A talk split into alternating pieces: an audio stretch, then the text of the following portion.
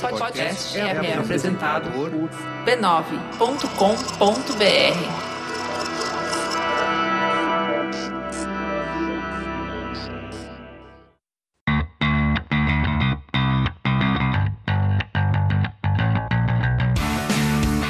Olá, eu sou Alexandre Maron e esse é o Zing, um episódio especial de volta das férias, mais longo. Hoje a Luciana não tá aqui e eu vou só introduzir para vocês o tema de hoje. Então a ideia, a gente vem falando muito sobre a ideia de que a cultura pop somos nós. Uma das coisas que eu estava querendo fazer há algum tempo era trazer para o Zing conversas com essas pessoas que fazem essa cultura pop da qual a gente está falando. Um dos caras que eu curto, que eu tenho acompanhado sempre, que ele tem feito, é o Pirula, do canal do Pirula, no YouTube. É um cara que fala sobre ciência e está sempre é, esclarecendo questões importantes. E até por conta disso, é, é um cara polêmico em alguns casos, mas um cara sério que pesquisa pra caramba cada vídeo que ele faz. E aí eu chamei ele para uma conversa, foi até um pouco longa. O episódio de hoje é completamente fora do padrão, em todos os sentidos, em que ele fala um pouco sobre o que, que ele curte, originalmente o que ele faz quando ele não tá fazendo vídeo, o que ele gosta de fazer, por que ele escolheu fazer esses vídeos, como isso tudo começou.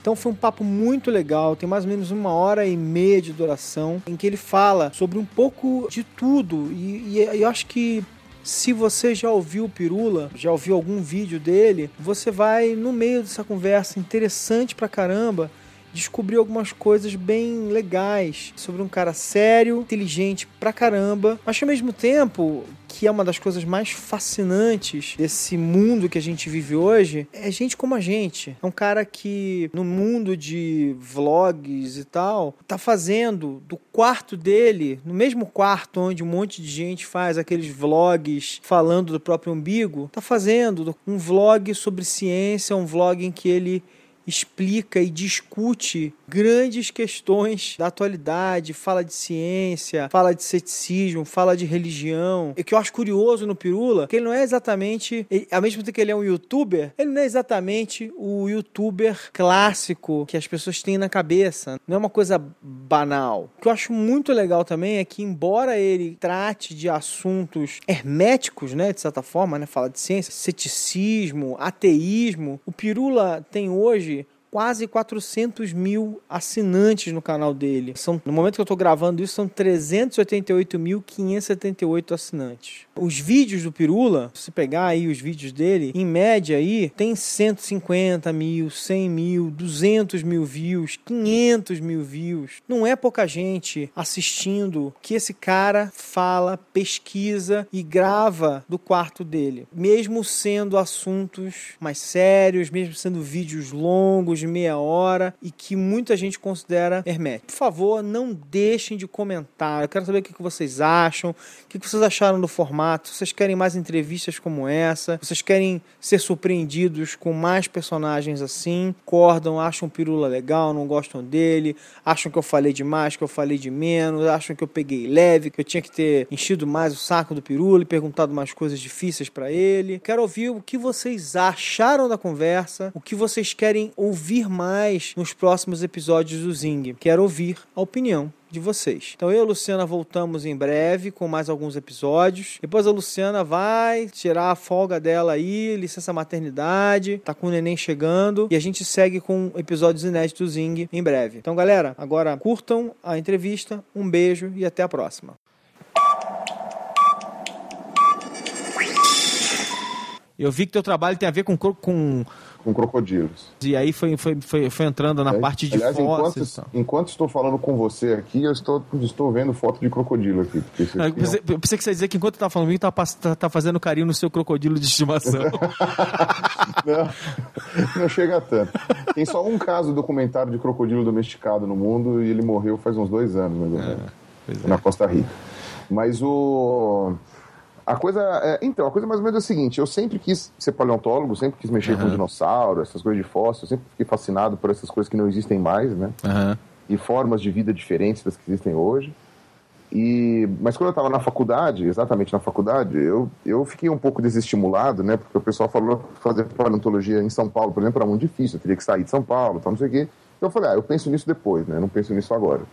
E fui para a área que eu achava mais legal dentro da, da, da, desse aspecto, né? Que era a evolução de répteis. Eu achava isso muito interessante. Então fui lidar com répteis atuais, né? Eu falei assim, bom, pelo menos eles são o, parte do que tem aí de dinossauro por aí, né? Mal sabia eu das aves ainda na época. E aí que acontece? Eu fiquei todo, todo feliz mexendo com isso, fiz estágio no Butantan por muito tempo, fiz minha monografia lá no Butantan, inclusive, com serpentes. E aí depois, no, no meu, quando eu fui tentar fazer o mestrado, eu achei um orientador que poderia me, me ajudar, que quisesse fazer, que, que tinha uma, um, uma linha de trabalho com paleoherpetologia, né? ou seja, ah. répteis fósseis, né? E aquela coisa, quando você vai trabalhar com paleonto, você não trabalha com o que você quer, você trabalha com o que você tem, porque você não faz assim, tipo, ah, eu quero trabalhar com Uh, aqueles pterossauros de crista na cabeça. Tá bom, eles te dão uma pá, uma enxada e uma picareta e fala, acha um. Né? Então, não é uma coisa tão simples assim. A menos que você trabalhe num museu muito grande, tipo aqueles museus lá do, da América do Norte, da, da Europa, que tem coleções imensas daqueles materiais que foram encontrados no século XIX, estão amontoados no museu, você não tem esse material. Aí apareceu, né, no, na época eu era estagiário, apareceu o fóssil de um crocodilo que tinham encontrado no interior do estado de São Paulo. E aí o meu orientador falou assim: olha, se você quiser estudar esse material aí, você prova o seu valor nos próximos meses e a gente passa ele para você. Aí passei na, na, na, seleção do mestrado, né? Porque eu fiz, eu fiz é, universidade particular, né? Então depois, quando eu entrei na USP, eu fiz a seleção do mestrado Fiquei quase um ano preparando o fóssil, né, na, na unha, né, com aparelho de dentista, né, aqueles aparelhos, aqueles exploradores de dentista, é porque o aparelhinho mesmo, a maquininha que a gente usa para preparar, uhum. só chegou quando eu já estava no final já. Eu usei para preparar ela, ela só no último mês. Como eu acabei me especializando, meu doutorado foi com outro bicho. E aí agora eu só mexo com jacaré. Foi, então, era um outro crocodilo da mesma família, mais ou menos, e eu tentei fazer uma revisão ah. é, filogenética, que a gente chama, né, fazer uma revisão evolutiva dos crocodilos, que já tem várias, né? Tem, uhum. Trabalhando com a mesma coisa que eu trabalho, no Brasil, tem, no, na mesma família, vai, na mesma família, não vou nem colocar crocodilo, trabalhando com a mesma família que eu trabalho, tem pelo menos mais umas cinco pessoas no Brasil trabalhando com isso. E, e, no, e no mundo, se você for colocar em proporção de pessoas trabalhando com crocodilos em geral, vai dar uma, dar uma quantidade razoável de pessoas. Porque crocodilo é um bicho muito abundante no registro fóssil. Não só porque é um bicho que está aí há, há mais, sei lá, 200 milhões de anos, então tem muito é coisa, como ele é um bicho que ele tem uma ossificação dérmica é. muito pesada, né? ele tem aquela, aquela, aquela couraça, que são ossos mesmo, né? E, então isso torna a preservação dele muito fácil no registro fóssil. No caso do crocodilo, a cabeça do crocodilo já é uma carapaça. É dermicamente ossificada, então ela é super dura. Então você tem muito fóssil de crânio de crocodilo. Então, putz, você tem muito material para fazer evolução. Então, no mundo inteiro tem uma galera que faz isso. Eu sou mais um nessa vibe tentando descobrir aí e eu estou discordando de meia dúzia e concordando com outro. Maneiro. E você é professor? Não sou professor. Sou professor no YouTube. Já dei muita aula. Tá. Já, já dei aula em faculdade, já dei aula em colégio, já dei tá. aula em, no primário. Hoje só dou aula no YouTube mesmo. E você ganha vida com o quê? Eu, eu vivi de bolsa muito tempo, né? De pós-graduação. Fiz muita consultoria né, que é quando você tem uma obra, quando você tem algum empreendimento e eles chamam um biólogo especializado para fazer um levantamento de alguma ah, coisa. então isso daí me garantiu, me garantiu sustento por um bom tempo, inclusive. E eu, eu tive bolsa técnica, que acabou faz um pouco de tempo, e agora estou com a verba do YouTube. Para você, por exemplo, sair de 300 mil e ir para um milhão de seguidores é importante, por exemplo. Um faz bastante de diferença. Faz bastante... Faria uma puta diferença. Faria né? uma puta diferença, tecnicamente faria uma puta diferença. Como você começou? De onde saiu a ideia de de começar a fazer os vídeos? E como foi a evolução? A minha motivação sempre uhum. foi catarse. Né? Eu sempre fui o, o, o antiprodutor, entendeu? Eu produzo quando alguma coisa me dá muita raiva, aí eu, aí eu acho que vale a pena produzir alguma coisa, entendeu? Então já há muito tempo que eu queria falar coisas na internet, que eu queria me, me expressar com coisas que me davam raiva, mas eu achava que era bobo, eu achava que era ridículo, eu achava que eu ia queimar meu filme, eu achava que as uhum. pessoas não iam ligar. Sabe, eu tinha uma série de preconceitos com relação a isso. Preconceito mesmo. Eu achava, tipo assim, ah, putz, esse idiota, as pessoas vão me olhar na rua e vão, vão rir de mim. Sabe? É, eu falei assim, eu não, vou me, eu não vou me estressar com isso agora. E começaram a aparecer os vlogs de opinião, e eu comecei a concordar com eles. Eu falei assim, ah, eu nem preciso gravar uhum, nada, porque eu tô concordando uhum. com esses caras. Até que eu comecei a discordar deles. Quando eu comecei a discordar deles, aí eu comecei a ficar com raiva. Eu falei, pô, esse cara tá falando merda, esse daqui tá falando merda, esse aqui não sei o quê. Até aí não fazia nada de nada de, uhum. de relevante para isso. Até que, né, um amigo meu, que é colega meu mesmo, ele dava curso de evolução uhum. junto comigo, biólogo, formado comigo, não sei o que, que é o Yuri, uhum. do canal Eu Ciência, ele começou a gravar vídeos com frequência. E ele me incentivou a gravar também. Ele falava assim: não, Pirula, grava aí alguma coisa, faz alguma coisa aí pra você gravar, tal, não sei o quê. E eu falei: ah, tá bom, né? No começo, mais falando com a questão ateísta mesmo, nem tanto falando de ciência, né? Mais falando de coisa de, de, de cunho eh, religioso, ou no caso, ausência de religião. E, e uma outra coisa de ciência. E, eu, e sabe, aí a pegada foi indo e eu comecei a gostar, porque eu fui perdendo a vergonha, fui perdendo essa, sabe, essa, essa trava que eu tinha. Você tá fazendo o canal há quanto tempo? Ela vai fazer cinco anos já. Eu comecei, eu comecei a produzir vídeo com frequência mesmo em 2011. O Yuri me, me insistiu em 2009. Se eu tivesse con- continuado a produzir desde 2009, cara, puta, agora eu tava rico. Mas como eu não fiz, me fudi. Agora eu tô aqui catando centavo. Só que aí eu fiquei dois anos parado, porque eu falei, ah, cara, tá bobeira isso aqui, isso aqui não é pra mim, não. Aí eu voltei depois. Aí 2011 que eu peguei. Então 2011, 12, 13, 14 15. Aí vai Tá, aí você começou, com- você começou a brincar com isso e aí a coisa foi ficando, foi ficando séria. E, e- O pessoal começou a me ouvir, começou a dar opinião. Aí tudo, na verdade, eh, mudou. As coisas mudaram em dezembro de 2011, mais ou menos. Quando eu fiz um vídeo sobre a represa de Belo Monte, né, sobre a usina hidrelétrica de Belo Monte, que, que é, é, ainda é, a meu ver, um crime ambiental. Aham. E é difícil convencer os desenvolvimentistas disso, né? Porque eles acham que o progresso a qualquer custo, né? E numa, numa sociedade cientificamente analfabeta também é muito complicado você dar valor para as pessoas de por que, que aquela lá é a área mais biodiversa de ambiente aquático, talvez do mundo, né? E, tipo, as pessoas meio que cagam para isso porque elas não, não ligam para ciência. Né? E elas querem, e obviamente elas ficam preocupadas com esses alarmismos aí de crise, crise elétrica, essas coisas assim. Como se fala. Então eu fiz um vídeo em 2011 sobre isso, e esse vídeo alcançou algumas pessoas relevantes, até que cunhou, culminou assim, culminou com o Jovem Nerd faz- mostrando meu vídeo em um pedaço do Nerd Office mesmo. Tipo, um pedaço mesmo. Eles puseram um trecho do meu vídeo no Nerd Office, falaram de mim do Nerd Office. E aí, tipo, eu via, eu- sabe, eu vi uma quantidade absurda você de viu o poder, mensagens. o poder do Jovem Nerd, né? É o Nerd Power. Isso em 2011, né? Quer dizer, isso hoje nem se conta, né? Mas naquela época. E o Nerd Power era, assim, uma coisa absurda, né? Então, eu, eu, eu que não conhecia o Jovem Nerd na época, eu não ouvia podcasts na época e tal, Aham. Me assustei muito e falei, caralho, mano, isso daqui é, é muita coisa, eu não sei lidar com isso. Mas, de alguma maneira, eu falei, ah, que bom, então agora eu tenho uma responsabilidade maior. Tanto é que se pegar meus vídeos anteriores a esse daí, era, uma, era, era mais, bosto, mais bostona, assim. Mas depois eu falei assim, não, agora eu tenho que levar isso a sério porque tem muito mais pessoas me seguindo e essas pessoas estão preocupadas com o que eu estou fazendo. Então, a partir desse momento, dezembro de 2011, mais ou menos, para mim foi o meu divisor de águas. A partir dali eu passei a, a, sabe, sempre dar uma pesquisada antes de fazer o vídeo. Eu já fazia isso, mas eu comecei a fazer isso como uma obrigação mesmo. Tenho que fazer uma pesquisada antes de fazer o vídeo. Eu tenho satisfação para dar pro meu público, entendeu? Aham. Agora eu tenho público com volume suficiente para dar satisfação, né? É até engraçado, porque eu não vi o teu vídeo do Belo Monte, mas eu vi, assim, logo depois tem o do Christopher Hitchens que eu vi. Tem várias coisas que eu vi ao redor desses vídeos, assim. Mas, mas é, ele, ele até ele tá fora da curva, né? Porque você tava assim, ah, 122 aqui, 30 ali, 50 ali, 360 mil visualizações, né? Não, e aí você se coloque isso para você coloque isso para quatro anos atrás, né? É, pois Vídeo é. de Belo Monte, assim, para um canal que naquela, naquela época eu acho que se eu tinha 2 mil inscritos era muito, acho que talvez não tivesse nem 2 mil. E ele fez quase seis dígitos, né? É, Ele cara. ficou com 96 mil, assim, na primeira semana, depois da divulgação do Jovem Nerd, ele fez 96 mil visualizações.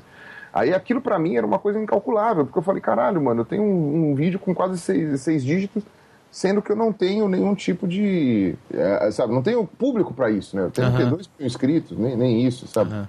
Não tenho background pra isso. Então a, a, a coisa começou a mudar a partir daí. todo youtuber ou podcaster, ou seja lá como for, tem esses pontos de virada, assim, esses pontos de inflexão. Quando você pega um assunto e aí de repente, pimba, você, você, você dá um salto. Aí você fica ali um tempo, tal, não sei o que, de repente você tem um outro assunto que você acerta na veia e pimba, dá um outro salto. É muito, é muito comum isso acontecer. Eu tenho visto isso acontecer com muita, É, muita gente. eu, eu adoraria, por exemplo, por exemplo, teve alguns timings que eu peguei que deram bons, bons booms de inscritos, né?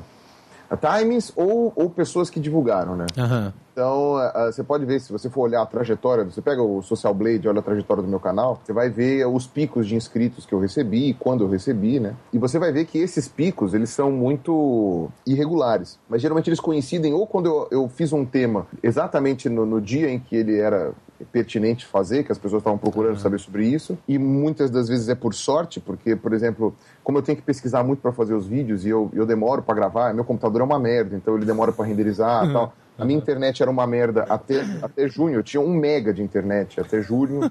até julho. Então, quer dizer, pô, até julho, para subir um vídeo em meia hora com, em, H, em HD, de um, e, com a internet de um mega, era às vezes 30 horas para subir o vídeo. Então eu nunca tinha o timing para acertar. Então geralmente era coincidência. Uhum. Deu que eu estava afim de falar desse assunto, subiu e esse assunto veio à tona. Mas teve outras situações que não. Então, por exemplo, meu vídeo da, da doação de medula óssea, o Cauê Moura compartilhou, falou no vídeo dele, aí isso me deu um boom de inscritos absurdo.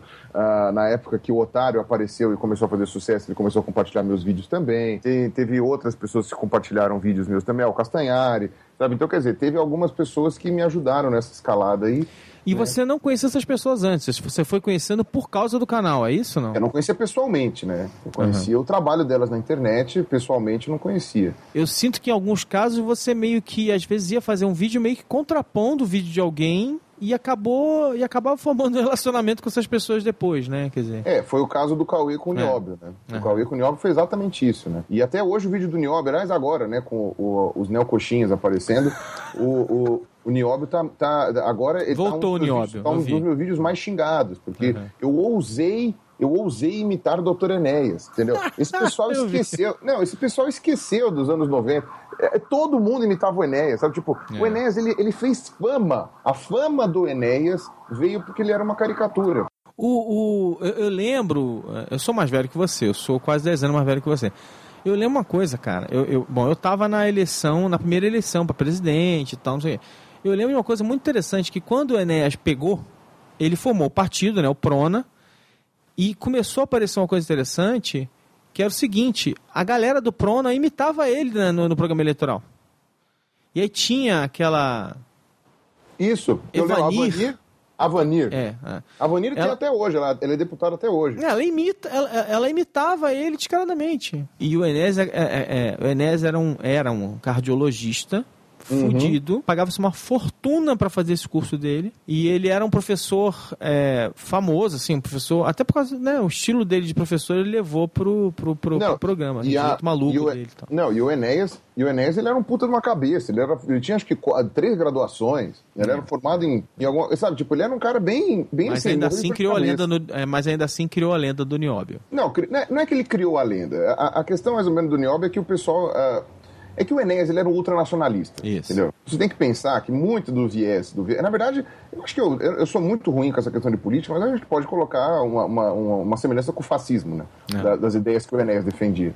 É. Porque ele era um ultranacionalista. É. Ele queria que tudo fosse estatizado, ele queria que tudo fosse da União e que a gente tivesse bomba atômica para ter é, soberania nacional e todas essas coisas. Isso daí são todos, é um discurso fascistoide, né? Uhum. Na verdade, não é nem fascistoide, fascistoide é um arremedo de fascismo, ele é um discurso essencialmente fascista. O que, e eu não estou fazendo juízo de valor aqui, tá? Senão vai vir algum fascista aí falar que, é, não, não, não, mas tipo, mas, mas essencialmente era isso, né? E é, e é curioso, porque muita gente que defende o Enéas hoje é, é, é liberal, né? e você fala, pô, o Enéas é tudo menos liberal. Mas. É muito louco, muito louco. O fato dele ser um, um, uma puta cabeça, né? Também não quer dizer que eu, que eu tenho que concordar com as ideias é dele. Ele tava certo em tudo, né? Também, né? Não, de jeito nenhum, muito é. pelo contrário. Agora, a, uma coisa ele estava certa, que ele pegou um fato real do que acontece, que é a, o descaso e o descuido e a oligarquia que a gente tem aqui no Brasil com relação à exploração mineral, uhum. de todos os minérios, não só de um, de todos os minérios, Isso. É, inclusive água. E ele, e ele pegou essa, essa coisa e ele, e ele adaptou para a solução que ele achava que era mais adequada. Entendeu? E eu, eu, no meu vídeo nem fiz juízo de valor. Eu no meu vídeo nem falei o que era mais adequado, o que, que não era. Eu nem falei o que era mais correto, o que, que não era. Tanto que eu deixei isso em aberto. Eu falei, ó, se você acha que tem que estatizar, é a sua opinião. Se você acha que tem que privatizar, é a sua opinião. Eu não é. vou dar juízo de valor aqui. É. O que eu estou falando é que o nióbio, apesar de ele ser um metal raro, e ele é presente nas terras raras, junto com o vanádio, junto com o tântalo, etc., uhum né? Ele não é o superpoder. Ele não é, exatamente. O pessoal estava achando que com o Nióbio a gente ia sair da pobreza, é. ia sair da miséria, ia acabar, ia acabar como? Entendeu? As pessoas têm uma ideia de devaneio na cabeça que elas são muito idiotas. Agora, hoje, ela, elas me criticam simplesmente porque eu falei mal do Enéas. Mas ninguém me deu algum ponto para pensar com relação a isso. E ficam soltando teorias da conspiração, de que os Estados Unidos, blá blá blá, a China, blá blá blá. Ou seja, estão desvirtuando tudo que eu falei e não entenderam um ponto muito claro do que eu disse. Hum. Fizeram uma tempestade num copo d'água. Ponto. Pô, mas, isso. Mas ainda mais agora que você está sem bolsa, Era uma boa se você fosse agente da CIA, hein, cara? Isso é legal pra caralho. Eu ia ganhar dinheiro, né? Cadê o dinheiro do PT que o pessoal fala que eu ganho? Eu falo que eu ganhei uma grana do PT, eu tô esperando o dinheiro do PT até hoje, não ganhei um centavo. Na verdade, aquele seu vídeo, tá? Foi uma estratégia para se descolar do PT, para você poder ganhar o seu dinheiro em paz. Eu sei é, disso. Na verdade, se fosse, se fosse estratégia do PT, teria sido o meu vídeo de Belo Monte, né? É que é uma das. Na verdade, de todas as broncas que eu tenho do PT, a maior delas eles terem construído essa merda, né? Não, e é engraçado, né? Que eu, um, fiquei um... Feliz, eu fiquei feliz, não, mas eu não fiquei surpreso quando os donos das construtoras de Belo Monte foram presos na Lava Jato. Eu não fiquei nem um pouco surpreso. Poxa, eu falei, tá vendo? Vida, né? Eu falei que essa merda era lavagem de dinheiro e ninguém acreditou. Eu falei assim, isso daí é promessa de campanha. Esses filhos da puta ganharam dinheiro da campanha para fazer essas coisas. Eu queria entender um pouquinho sobre como você faz, né? Como você faz o teu canal. Você faz tudo? Você arrumou alguém para te ajudar e fazer a arte, o editar? Como é que você faz? Putz, eu adoraria que tivesse alguém para me ajudar, cara. Eu, eu, eu sou o exército de um homem só, cara. Na verdade, inclusive isso daí se reflete até na, na, na, frequência que eu posto, né? Eu faço tudo sozinho. E ainda sem ajuda tecnológica, né? Com um computador ruim, com coisa assim, não, não, não, não, esse santo não tem como fazer milagre também. Para não dizer que eu não tenho ajuda nenhuma, eu tenho a ajuda da menina que gerencia minha fanpage no Facebook, ah. e eu tenho a ajuda que, enfim, a ajuda inestimável do Bruce Bastos, que é um compositor mineiro, que ele me ajudou a fazer Legal. a trilha sonora do meu canal, e, a, e, quando eu preciso de alguma música, alguma composição, eu converso com ele. Ah, maneiro isso. Ele faz para mim. Conheci outros compositores também, estou conversando com eles também, mas o Bruce sempre é aquela mão na roda que eu posso falar, assim, Bruce, pelo amor de Deus, cara, esse negócio tá uma merda.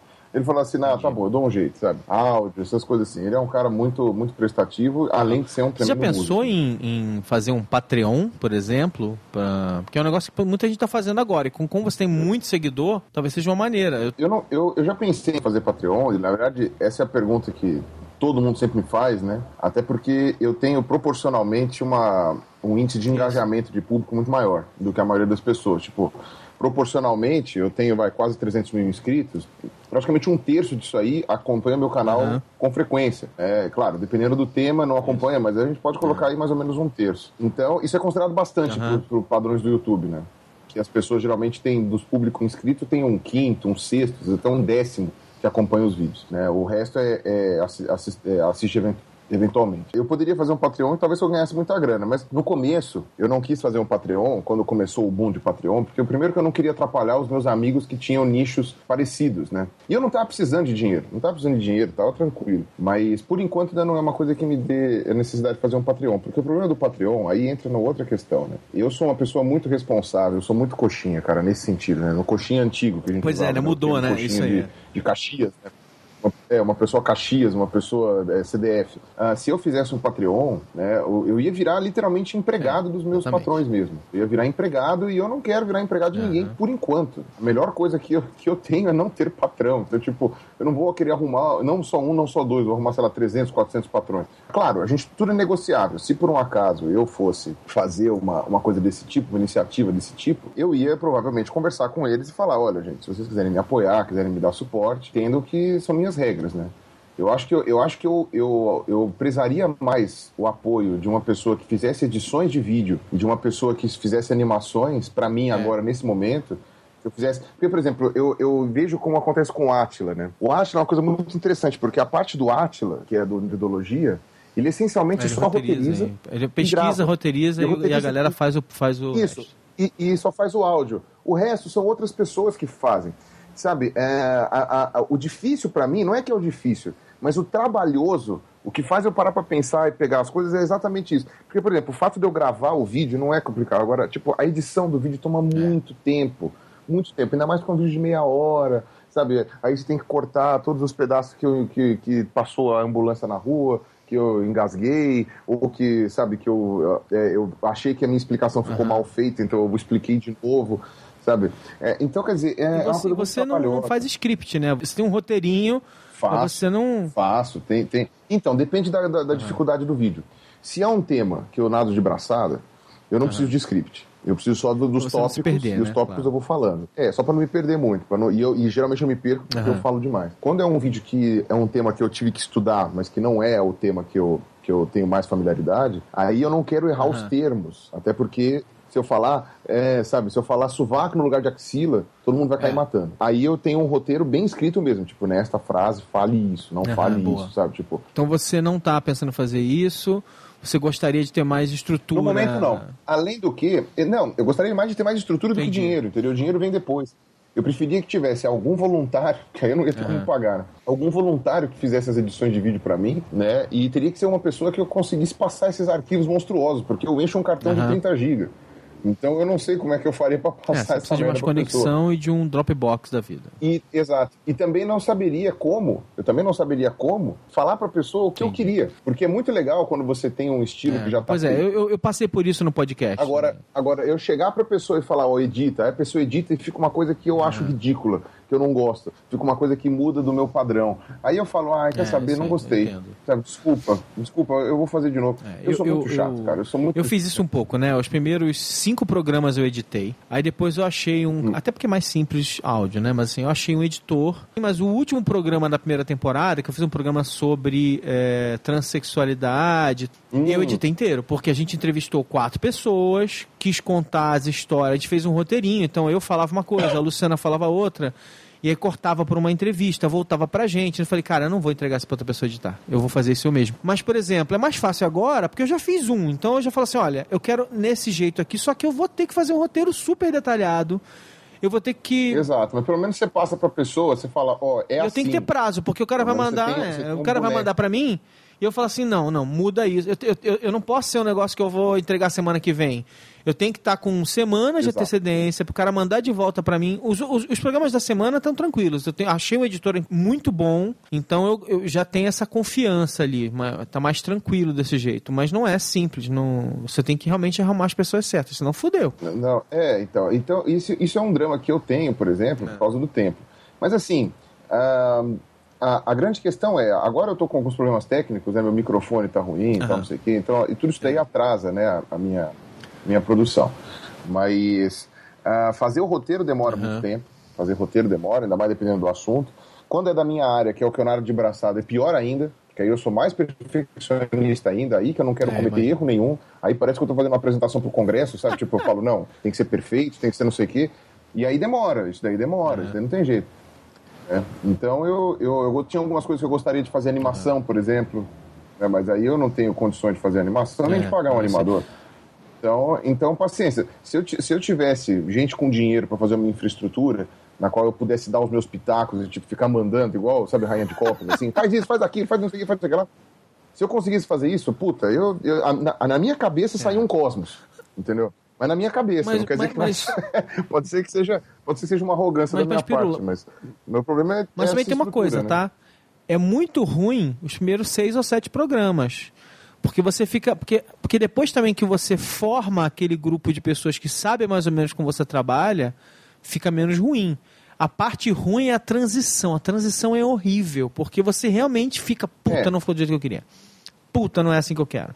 Não é assim. É, é, ah, ele cortou antes do que devia aqui. Ah, aqui ele deixou um trecho que não devia ter deixado. E aí você fica incomodado. Depois que você passa por essa fase mais difícil, o negócio melhora um pouco. Mas, mas de qualquer maneira, assim, eu, eu sei que você está falando por quê? Porque é, eu estou querendo fazer programa em vídeo é, e estou enrolando porque eu sei que eu preciso de mais estrutura. Um editor, ele pega, assiste o vídeo de uma hora, aí ele vai decupando bonitinho, corta, né? é muito trabalho.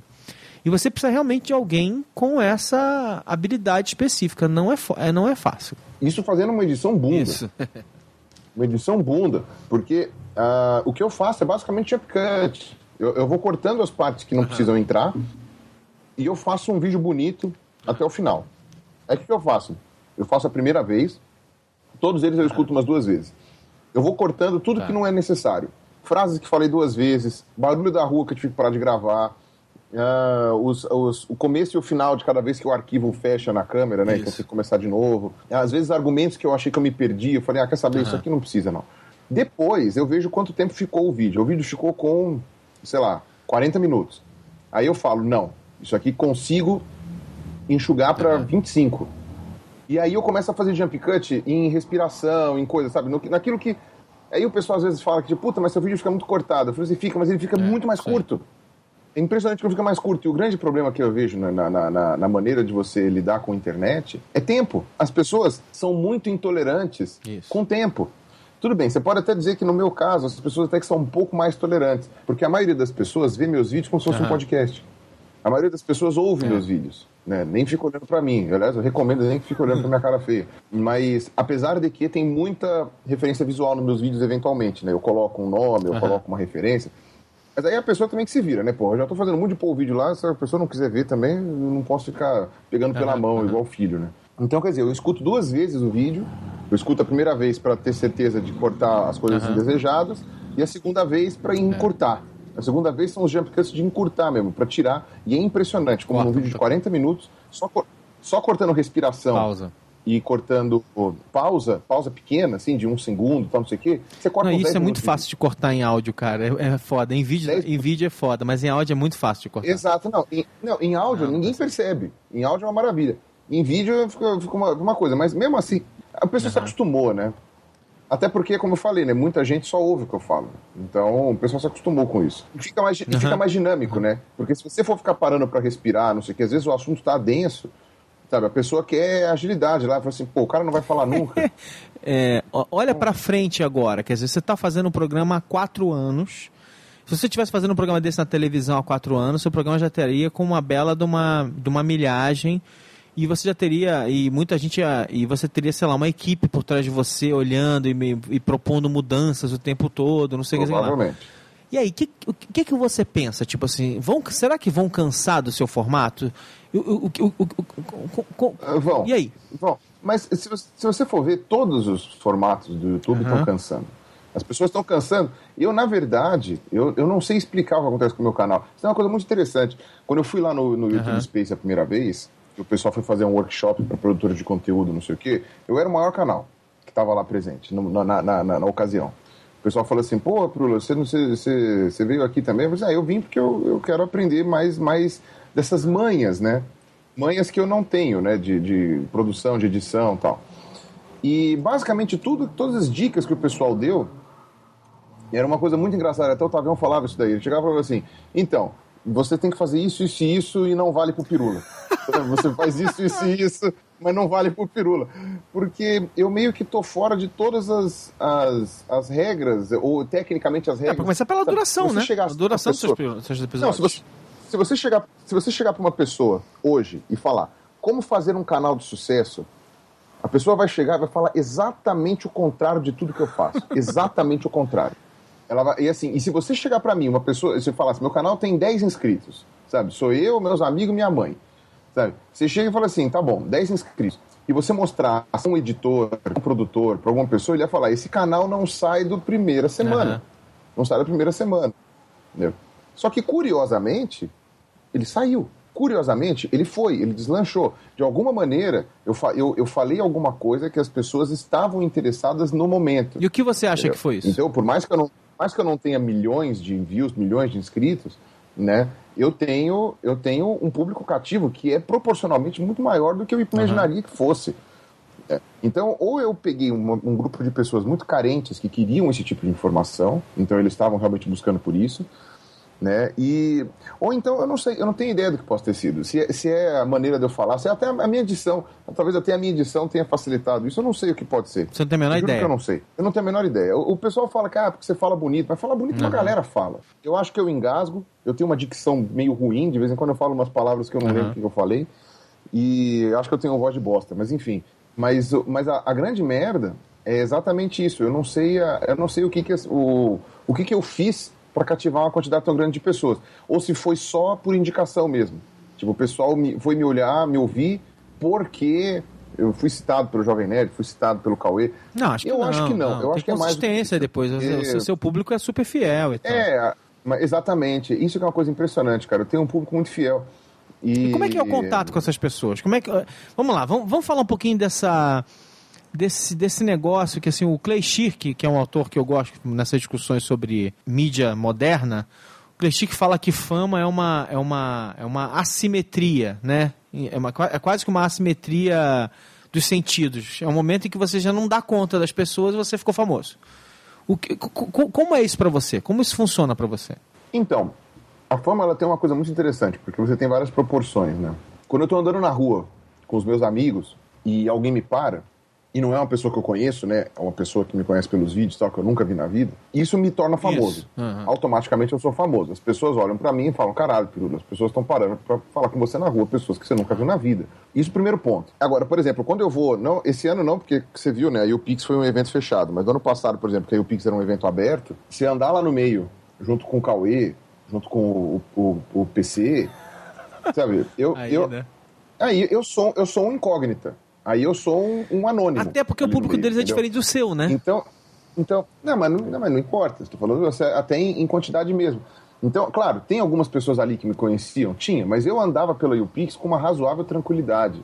Ah, não precisa nem ir longe, na Campus uhum. Party mesmo, sabe? Eu e o, e o Jovem Nerd. Pronto, você chega lá, o Jovem Nerd.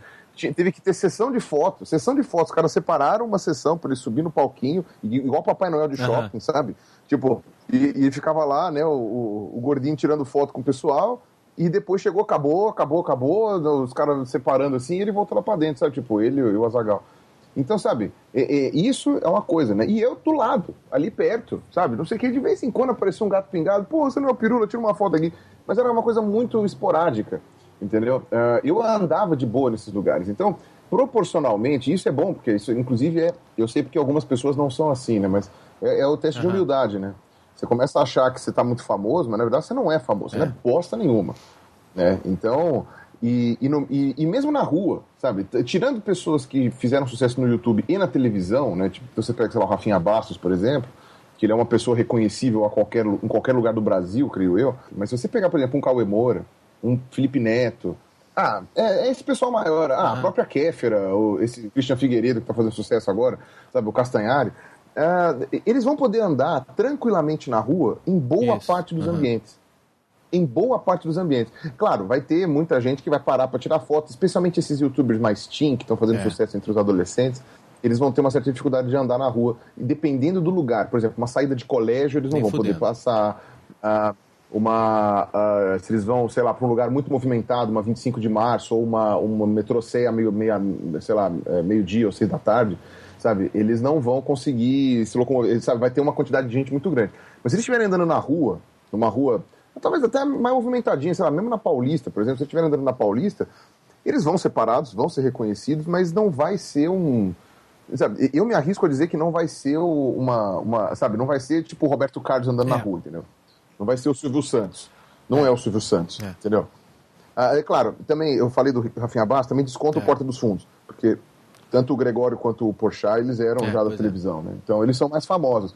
Então, o, o, próprio meio do youtuber, né, o meio dos youtubers, eles têm uma, uma, uma, uma, uma falsa fama, que a gente chama, né? É famoso esse ponto, é famoso. Por definição de fama, by definition, Isso. eu sou um cara famoso. By definition. Já chegou, já chegou na simetria, Mas... você, já, você já tem um nível de fama, é? Exatamente. É, by definition eu sou famoso. Mas, mas eu não, não me considero famoso exatamente por causa disso, porque eu faço numa boa. Eu pego ônibus, pego o metrô, faço isso aqui, passo dias, dias aqui em São Paulo uhum, sem alguém me reconhecer. Uhum. E a maior parte do meu público está em São Paulo, de acordo com a pesquisa e, que eu fiz. E é interessante, né? Porque a gente vive num, num momento que isso é, é, é, é, indiscutível, né? Quer dizer, graças à segmentação do on-demand, do vídeo, você tem gente famosa que ninguém conhece. Só que só os fãs daquela pessoa. porque, porque não é um canhão da televisão que todo mundo vê e dane-se, né? Assim, quando a Kéfera vai no Jô, você tem uma, um monte de gente que fala assim... Quem é essa daí? É, é. que nem o Iberê, né? O Iberê tem um problema desses também, com criança, é. principalmente. Porque 99% dos professores de escola primária passam um vídeo do Manual do Mundo pro pessoal. É. Então, então o Iberê passa por isso não quer dizer que a criançada goste essencialmente do Iberê, porque você, mas a, a criançada conhece obrigatoriamente o Iberê. A minha sobrinha tem nove anos, é, devorou o Manual do Mundo de cabo a rabo, mas ela é uma meio, uma, ela é uma neo-nerd, né? Ela é uma nerdinha versão mini ainda. Ela, ela não conhece seu canal, mas o Manual do Mundo, Nerdologia, ela assiste, curte pra caramba. Eu tenho uma proporção, pelo que eu tinha visto, uma proporção de 15% do meu público que é menor de 18 anos. E eu já vi pessoas comentando no canal, tipo, eu tenho 11 anos de idade, eu tenho 10 anos de idade. Mas o meu público alvo, e aí eu tô falando do, do, do é, é talvez a única prévia que eu tenha feito Porque assim, eu, eu enxergaria que o meu canal ele é absurdamente maçante ah, eu acho, criança. Não, eu acho. Absurdamente acho maçante. Eu acho que é um pouco mais adulto a, a, mesmo. E assim, e não só maçante no sentido de, de, de chato também. É isso, de incompreensível, isso. até inadequado mesmo. Até inadequado. Eu sou, às vezes, um pouco, um pouco firme nas minhas afirmações, eu sou, às vezes, um pouco incisivo uhum. nas coisas que eu falo. Né? E apesar de eu evitar falar palavrões, porque eu sei que o pessoal passa isso. meus vídeos em sala de aula, né? É sala de aula para é, ensino uhum. médio fundamental, mas tipo, é, é, é, são, já, já não é mais criança, né? Já é uhum. adolescente. Né? O, o problema é assim, mesmo que eu não fale palavrão, eu falo palavras muito incisivas. Então eu chamo de idiota, eu chamo de. Às vezes eu falo que é uma imbecilidade. Sabe, de alguma maneira, mesmo a palavra não sendo um palavrão, ela é falada de uma maneira muito agressiva, ela se torna inadequada. Eu acho que os meus vídeos. Deve ter criança que assiste meus vídeos, eu acredito que tenha. Criança no sentido assim, menos de 10 anos mas eu, eu, acredito que seja uma coisa muito, muito exceção, assim, seja uma coisa atípica e nem é feito para isso, né? Também não acho uhum. que vai perder grandes coisas não vendo, né? Lá, viu, ai meu Deus, meu filho ficou retardado porque viu pirula. tipo, não acho que não acho que é isso, mas mas, mas, mas de qualquer maneira o mas, mas olhando é para frente, vamos lá, a gente começou a falar nisso, a gente acabou se perdendo um pouco o que, que você quer fazer? Você falou em melhorar a qualidade de produção, você acha que os formatos estão, tão, vão, vão realmente sofrendo atrito e tal, e aí? Putz, cara, eu, eu vou ser muito sincero, cara, a minha cabeça é um turbilhão, velho. A minha cabeça é um turbilhão. Ideia eu tenho é. o tempo inteiro, cara. E, e, um, e, um, monte de coisas que eu gostaria de fazer, mas são impraticáveis. É. Impraticáveis, são inaplicáveis. E quando eu vejo aqueles youtubers que têm grana, ou que têm tempo, ou que moram nos Estados Unidos, então as coisas lá são um pouco mais simples mesmo de logística, né? Eu vejo que os caras estão fazendo umas coisas geniais, cara, que eu falei, puta, cara, eu faria uma merda dessa se eu tivesse dinheiro ou condições financeiras. Não financeiras, mas condições é. até de ambientais, entendeu? Chega, se eu tivesse um lugar para ir, um sítio que eu pudesse ir para fazer essa merda que eles estão fazendo, entendeu? É, de qualquer maneira, o qual a minha, a minha ideia é seguir meu planejamento. Eu tenho uma quantidade, aliás, o pessoal que assiste meu canal já sabe, né? Tem um monte de vídeo é. promessa, né? Que eu prometo, prometo, prometo e demora tempo para sair. Mas eu tenho esses vídeos para fazer, que são minhas, uh, minhas obrigações, digamos assim que eu vou fazer. Cada um desses vídeos vai sair, a menos que eu morra antes, mas vai sair cada um desses vídeos. Estão te enchendo o saco né? sobre Marte a, essa a, semana? Sobre Marte, sim, encheram o saco semana passada sobre o Homo Nealdi, tá? Mas é porque eu não quero falar do Homo Nealdi agora, porque eu não expliquei uma série de coisas antes. Então vai vir um, um mimimi uhum. violento. Eu tenho muito dessa sequência de disciplina uhum. de faculdade, sabe? Eu gosto de falar de um assunto depois que eu já abordei toda a introdução. E a introdução, uhum. às vezes, é outro vídeo. Então, por exemplo, o pessoal. Quer ver um exemplo clássico, né? Todo mundo me cobra para uhum. falar de dinossauro. Fala de dinossauro, fala de dinossauro, fala de dinossauro. E até um absurdo que eu, que sou paleontólogo, ainda não tenha feito um puto de um vídeo sobre dinossauro uhum. no meu canal. Não exclusivamente sobre isso, né? Eu fiz só a resenha do Jurassic Park. Mas o grande problema é o seguinte: eu fiz um vídeo sobre cladística, explicando teoria cladística para as pessoas da maneira mais simplificada possível, e eu sei que ficou complicado uhum. mesmo assim, mas da maneira mais simplificada possível.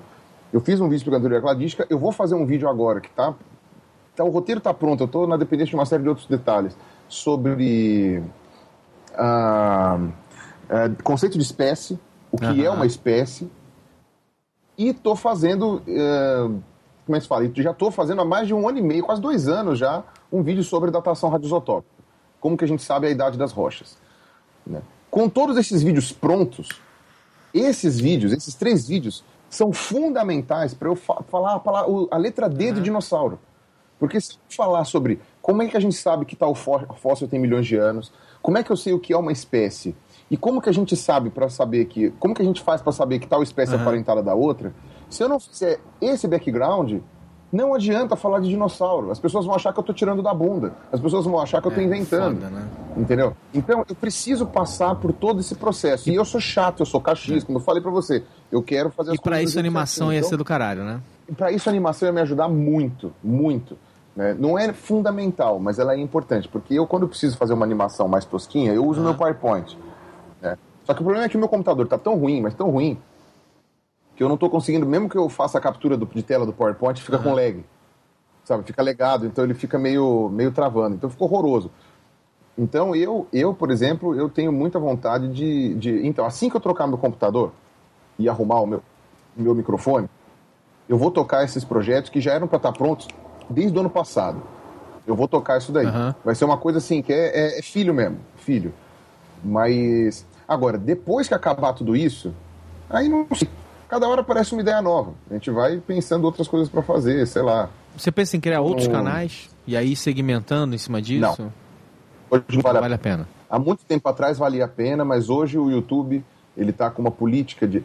Na verdade é o seguinte, eu até entendo isso daí, né? O YouTube ele está atingindo uma saturação de quantidade de canais. Uhum. Em, a gente tem, eu acho que canais ativos mesmo, ativos que a gente fala assim, canais que postam vídeos, né? Não, não, não, não, não canais que tem um vídeo postado, porque senão até aí, sei lá, uma tia minha postou o vídeo da cachorra dela. Isso uhum. é considerado um canal. Mas a gente pode calcular em torno de 10 mil no Brasil. Uhum. 10 mil canais Caralho, é ativos é no Brasil, de YouTube. Para um público, para um público, friso, um público de em torno de 10 a 15 milhões de pessoas que é o público que consome YouTube no Brasil ah. hoje. A gente sabe de parâmetro pelos maiores canais que tem. Então você pega um Porta dos Fundos, você pega aí a coisa, o máximo de inscritos que eles têm é, é, é 12 milhões, 13 milhões. Então a gente chuta um pouquinho para cima que sejam 15 milhões de inscritos, 15 milhões de pessoas no Brasil que vê. 15 milhões de pessoas no Brasil, ah, minha matemática é sempre uma merda, mas é em torno aí de uns 8% da população brasileira. A gente está é, com 200 milhões? milhões isso aí. 200, e, e, a, e, a, e a população na internet está em torno de 100 milhões. Isso. 200 milhões. 200 milhões da população no Brasil. Uh, então 10% é 20 milhões, certo? Isso. 10% é 20 milhões. Então a gente tem um pouco menos que isso, tem uns 15 mais ou menos que está acompanhando o YouTube. Então desses 15 aí, então a gente pode colocar aí uns 8 milhões, uns 8 milhões, uns 8% da população brasileira. Então quer dizer, por mais, por isso que eu estava falando daquela questão da fama, como ela é, como ela é ela é, com, é complexa, ela não é, uhum, ela é relativa, uhum. entendeu? A gente tem pessoas absurdamente famosas que falam com 5% Isso. da população brasileira uhum. ou menos. Falam com poucas pessoas proporcionalmente. Não é um Silvio Santos porque não vai ser um Silvio Santos, entendeu? Por isso que eu falei, quem está na exceção do YouTube é, exatamente são os maiores canais. É o Porta dos Fundos, por causa do Porchat e do Gregório, porque eles já são. O Porta dos Fundos, essencialmente, é um canal de televisão na internet. Uhum. Não é um canal. Não é, não é um canal. Assim, claro, a linguagem foi adaptada para a internet, mas são pessoas que têm um background de televisão uhum. fudido.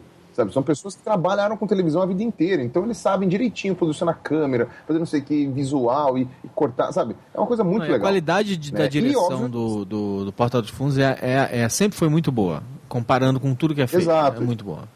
E você tem algumas pessoas que saíram da internet para ir para televisão. O caso mais emblemático, na verdade, foi praticamente quem começou a fazer vídeo na internet no Brasil, foi é. o Rafinha Bastos e ele, e ele que, que é, ganhou o programa na televisão tal, não sei o quê. Agora, o problema é o seguinte: agora, outros canais que, que não tiveram a mesma fama, mas que também foram para televisão, como o PC Siqueira, o próprio Cauê, que foi pro Multishow e tal, o Felipe Neto, que, foi, que ficou na Globo uma época, ganharam um pouco mais de fama, mas ainda assim ficou uma coisa meio assim, entendeu?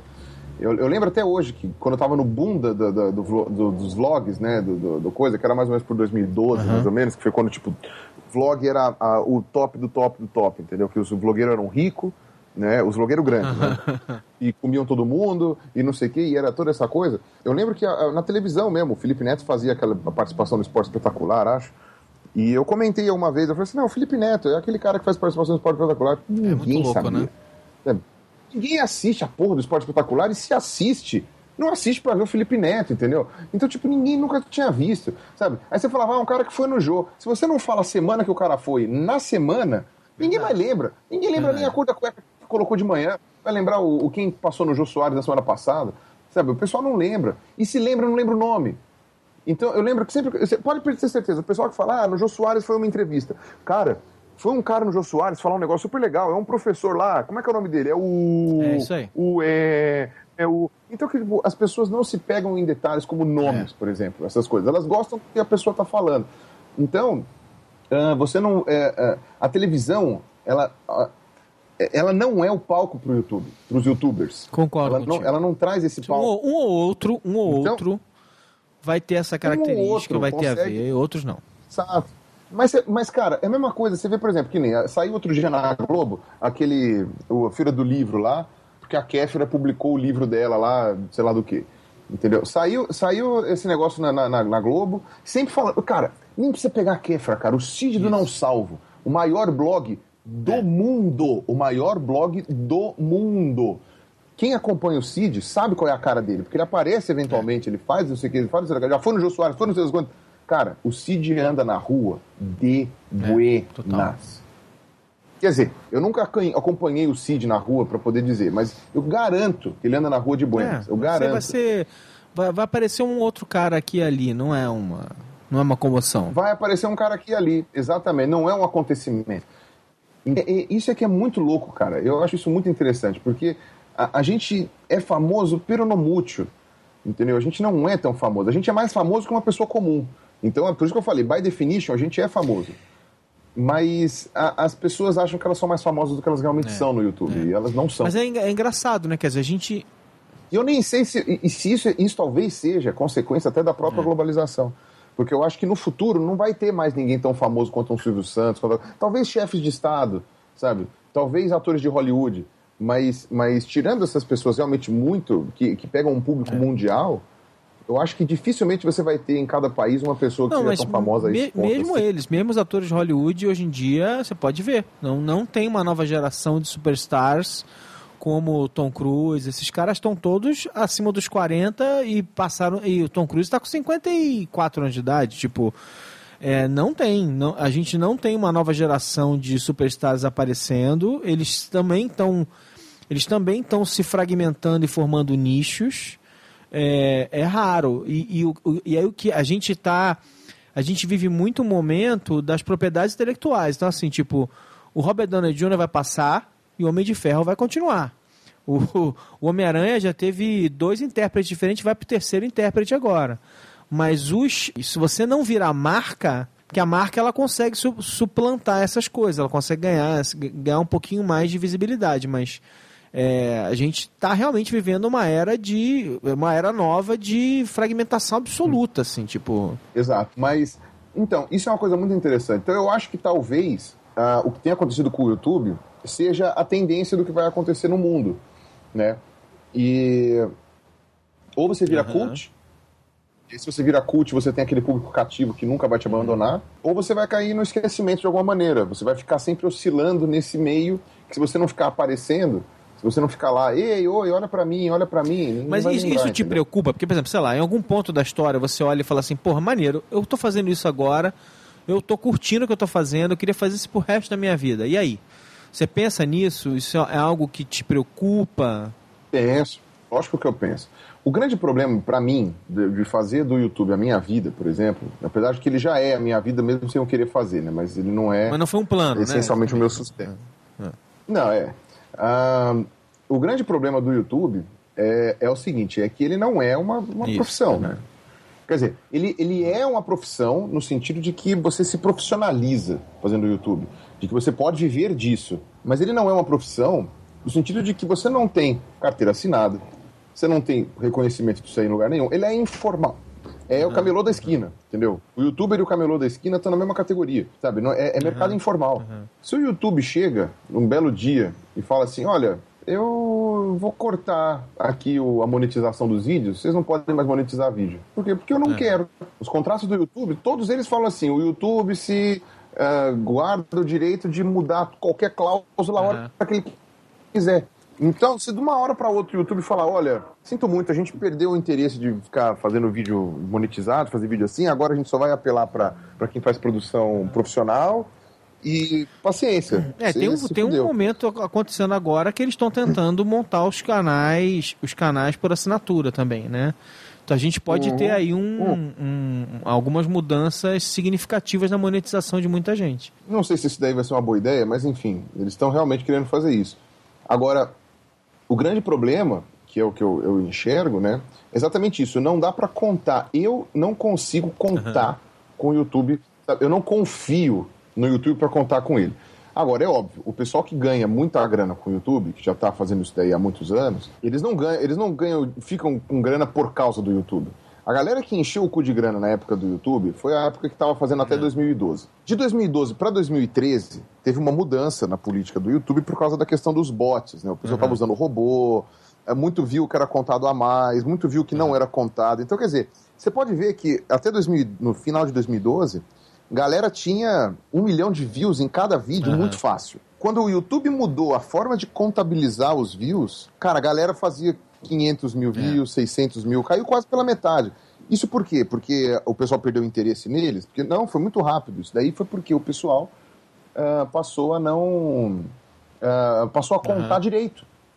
O YouTube passou a contar duas vezes cada view, sabe? Começou a fazer direito e falou assim: não, é, realmente, isso aqui a gente estava contando view uhum. onde não existia. Então a gente tem que pensar nessa, nessa, nessa coisa com muito, muito cuidado, né? Então, a, a, é, é, depois que passaram a mudar isso daí, mais ninguém no YouTube encheu o cu de grana só por causa uhum. do, do, do, O pessoal passou a ganhar dinheiro com contrato uhum. publicitário. E aí o contrato publicitário é uma coisa muito legal. Mas uh, eu, por exemplo, não tenho nenhum uhum. anunciante. Isso. Nenhum publicitário. E nunca. É, para você é mais complicado também, né? O seu assunto é um assunto mais hermético e quem vai te. Quem vai, quem vai Não, patrocinar e... você? Empresa de tecnologia? Exato. É... Exato. E vai patrocinar porque, assim, poderia ser uma pessoa que goste do meu trabalho e fale, cara, eu quero te patrocinar porque eu curto muito o teu trabalho. Entendeu? O, a único, único post patrocinado que eu ganhei, e porque o cara quis me pagar, porque eu ainda falei para ele, falei assim, puta, cara, não precisa me pagar, o trabalho de vocês é tão legal que eu não faço questão, que eu não faço questão de receber dinheiro, mas o cara que me pagar de qualquer jeito, foi o pessoal do. que tava fazendo aquele programa. Puta, eu vou esquecer. Não, eu vou, eu vou olhar aqui que eu tenho até instalado no meu computador. Que eles faziam. Eles fazem tomografia, é para ensino de veterinária. Então os caras têm um, modelos em 3D. Ele, ele, ele é biólogo e a esposa dele é veterinária. E eles fazem um trabalho em que eles fazem, por exemplo, então você tem o um modelo 3D uhum. de uma pomba, modelo 3D do cachorro, modelo 3D de cavalo, modelo 3D de ser humano, entendeu? É para veterinário e medicina, Pô, medicina humana também que eles fazem isso para fazer. Então você vai tirar pele, tirar músculo, tirar não sei o quê. É um programa muito legal, muito legal. É baseado, acho que, em tomografia. São, é, na verdade, é, é anima... É, como é que ele chama? Moldagem uhum, 3D uhum. mesmo, né? Uma moldagem computacional. Então é uma coisa muito interessante. E aí eles quiseram me patrocinar, porque não, mas é, é, é foda, né? Porque assim, realmente é um caso específico. Mas foram né? os únicos. Tipo... Não, foram os únicos. E eu não posso viver disso. Ah, um exemplo muito grande, tá? Não sei se no seu, seu canal eu posso falar não, nomes de empresas e tal, assim. Uh, quem estava patrocinando muito canal de educação, por exemplo, era uhum. a Anguera. A Anguera estava fazendo isso. E aí, uh, eu tenho dois vídeos, né? É, pondo na bunda dessas faculdades plim-plim é. de uhum. merda que tem aqui no Brasil, que, que para mim foi o atraso da educação no Brasil. Agora, muito interessante a Anguera investir no YouTube, que eu acho que realmente você pode até falar, nossa, como eles são legais, eles estão investindo. Legal caralho. Eles têm uma boa noção de que o público de internet é um público é, mais adolescente, então eles logo mais vão entrar na faculdade e talvez eles criem uma ideia de que a Anguera é uma coisa legal, porque patrocinou o canal que eu gosto, entendeu?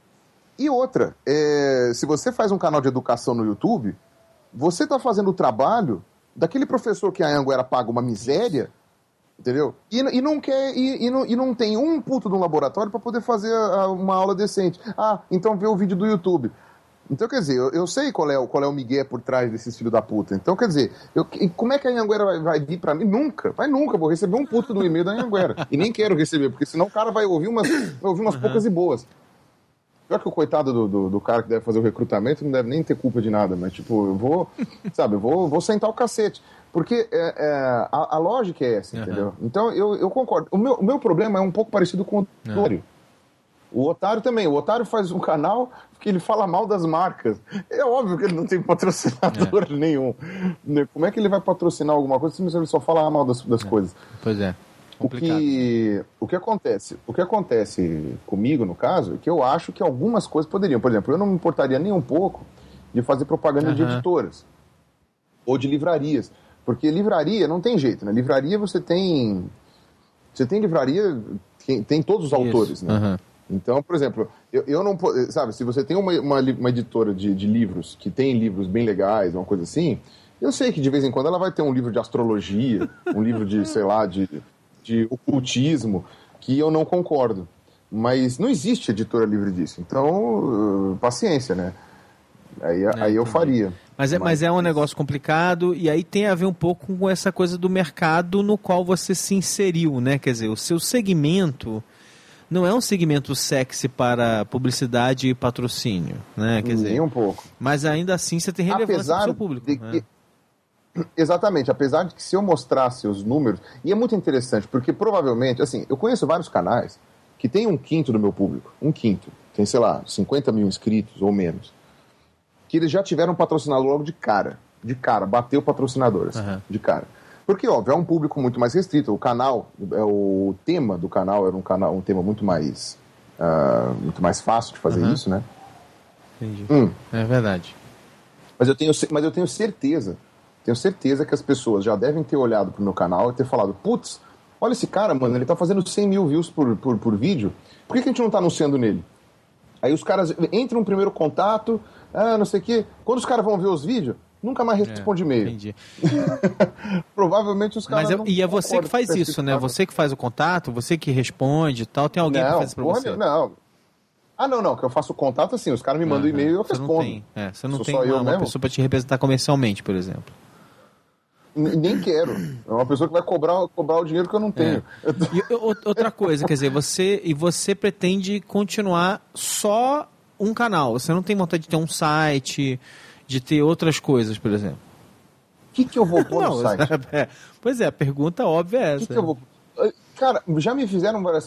Já me ofereceram um site de graça já.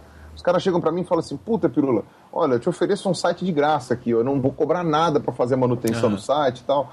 Eu falei, cara, eu te eu tenho agradeço como- profundamente. como eu- como é que eu vou botar feliz. conteúdo aí? Mas eu vou pôr. Mas eu vou pôr o quê? Que caralhos eu vou pôr nesse site? Eu vou fazer o quê? Uma extensão do meu canal no YouTube? Eu divido meu tempo literalmente entre duas coisas. Eu divido meu tempo entre fazer pesquisa, que já é uma coisa super Aham. trabalhosa, e fazer vídeo. Eu não tenho como cuidar de mais coisas. Eu, não sou, eu sou um ser humano só e eu não sou lá muito eficiente. Então, quer dizer, eu não tenho como. É, é, ué, eu tô sendo sincero, eu não sou lá muito eficiente. Como é que eu vou tomar conta de mais coisas? Ah, mas você coloca. Porra, não precisa nem ir longe. O, o Otário tá sempre me pedindo para escrever no canal dele, no, na- no site dele. É, o... Tem um pessoal também que me, que me pede para fazer, pra, pra fazer coisa. O- um amigo meu me convidou até para falar assim: pô, a gente tenta compilar um livro aí das tuas coisas. Cara, não tenho tempo. Eu não tenho tempo para fazer essas coisas. Então eu não, eu não consigo me, me, me organizar para compor essas, essas, essas, essas situações. Então eu não tenho como fazer. Eu não tenho. É, é, ah, aí eu, eu não, não teria conteúdo para pôr no site e tal. Então como é que eu vou expandir? Eu, é o eu não vejo dessa Qual- forma. quais- Talvez um Pois é. livro. Talvez um livro. Um, livro, faz eu penso. Mas Super sentido. livro me faz sentido, mas também, vou falar do que nesse livro? Né? Ou qual, qual o assunto que eu vou tratar, por que, que eu vou tratar dessa forma, entendeu? Como que vai ser. Tá? Porque, por exemplo, na área acadêmica, escrever livro é uma coisa muito Aham. séria. Uhum. É outra coisa. Você escrever né? um livro acadêmico, escrever um livro acadêmico, o negócio é, é- é complicadíssimo, tem que ah, passar por revisões e tal. Se, se, se eu for escrever um livro bunda sobre as minhas coisas, sabe, o que será que as pessoas querem ouvir? Eu tinha uma ideia, eu tinha uma ideia de escrever um livro sobre as, as minhas memórias como paleontólogo. Tipo, sabe, só contando a aventura Aham. de campo. Só contando coisas assim, que eu acho que fosse uma coisa interessante. Mas. E saco pra fazer isso? E tempo pra fazer isso? Você não pega, senta e escreve.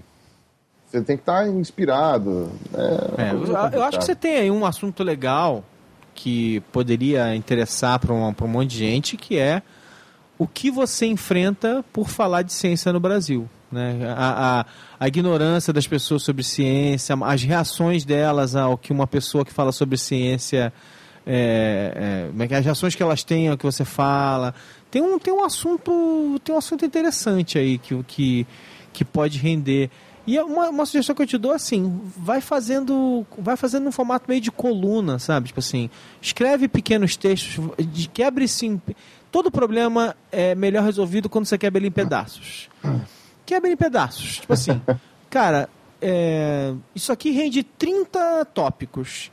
Vou escrever um texto curto sobre esse tópico, depois sobre esse, depois aí você tem, aí você vai ter um esqueleto. Depois, depois você vai vai engordando. É assim que eu faço quando eu tenho que pegar coisas mais complexas ou quando eu tenho e, e aí como editor, né? Quando eu tenho que dar alguma missão complexa para alguém, eu falo assim: quebra, quebra em pedaços, escreve sobre isso e pesquisa isso. Depois escreve sobre e assim por diante. Quando você vai ver, você tem não um livro ainda, mas você tem um, um, um esqueleto bem já com uma- alguma carne de um, É. de um produto. O, o que me sugeriram foi pegar os roteiros dos meus Uhum. vídeos prévios e fazer algo assim. Mas é aquela coisa, eu vou falar dos meus vídeos, eu vou falar dos assuntos que eu já falei em vídeo. Eu, eu sei que, por exemplo, eu não tenho a menor ideia de qual é o, o teor do, do livro da Kéfera. Também não sei qual é o teor do livro do Felipe Neto, por exemplo, também não li. Então pode ser que pode ser que eles falem exatamente uhum. isso e vende. Eu sei que o pessoal vende livro bunda e, e tipo, sabe, não tem nada de relevante, uhum. mas a galera compra. Mas eu, eu não sei se eu, se eu, se eu uhum. quero fazer não, isso. Exatamente. acho eu, eu, que, eu um acho que também tem uma coisa da sua jornada que eu percebo que é assim. Você é bem intuitivo e você faz as coisas que, que, que você se importa com elas, assim, tipo, e, e é meio que isso vai te guiando. Acho que tá bem, tá bem claro, assim, como é que você funciona nessas coisas, tipo, isso te, se alguma coisa te, te, te faz levantar da cama para se manifestar, é aquilo que, que, que funciona. Então, é, eu entendo sua dificuldade. É. E é essas coisas, né? Eu, eu, por exemplo, eu se uma coisa que eu tenho batalhado agora é para combater uhum. a anticiência. Né? É, muito, é muito triste isso, mas uh, esse, esse movimento neoconservador que, que, apareceu tá? agora. acho que aí tem o livro. Ele é, ele é extremamente anticientífico. Ele é, ele assim, eles passaram a odiar a ciência, claro. Eles gostam muito da ciência quando a ciência isso. corrobora o que eles já acreditam. Mas quando a ciência fala o que eles não concordam, a ciência é vendida para não sei quem, é vendida para não sei o que lá. E óbvio, você tem, obviamente, cientistas uhum. que são vendidos, mas, mas uh, virou uma paranoia uhum. sem fim. Você tem aí, essa semana, o Donald Trump lá, que é o cara que provavelmente pode é, ser o futuro presidente dos Estados Unidos, dizendo que vacinas é, causam autismo.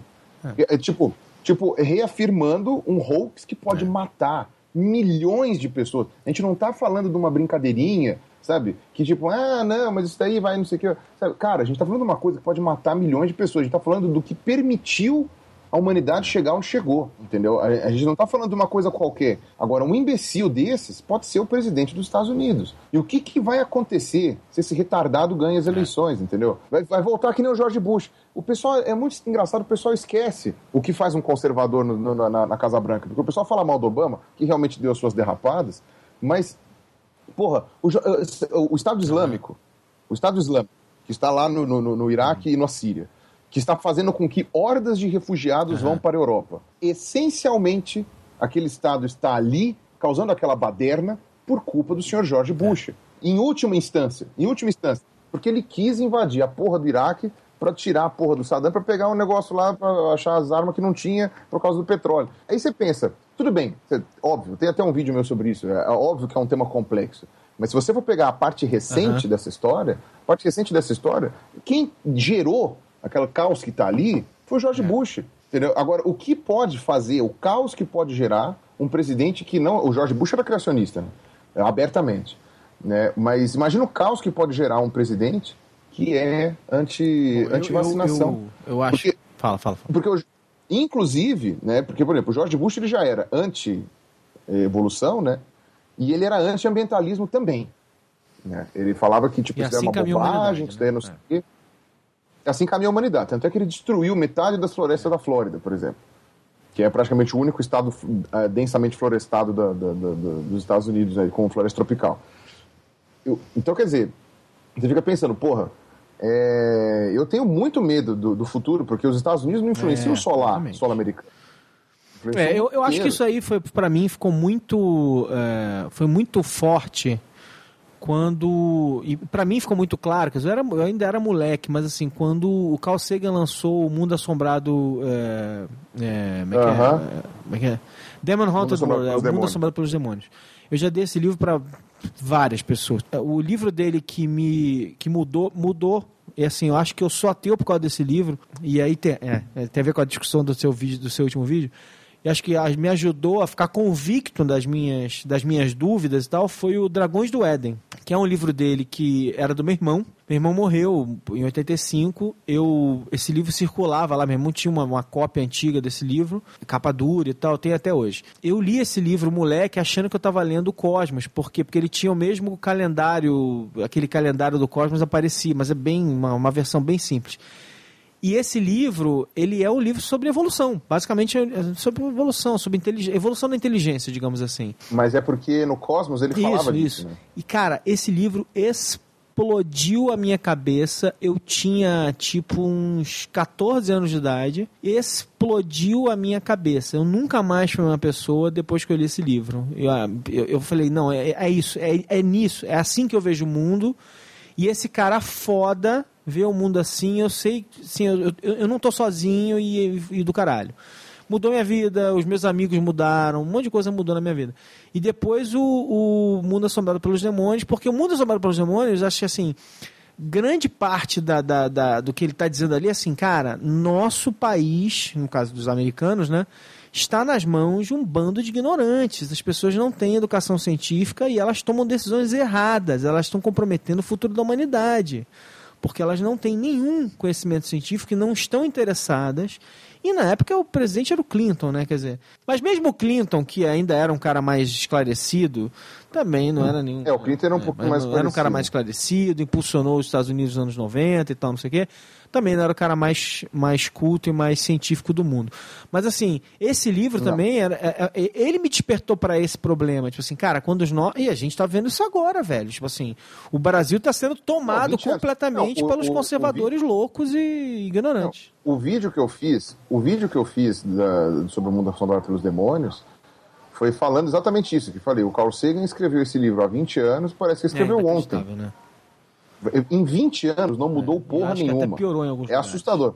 A uni... Na verdade, teve uma pequena melhora, seguido de uma depressiva é. piora.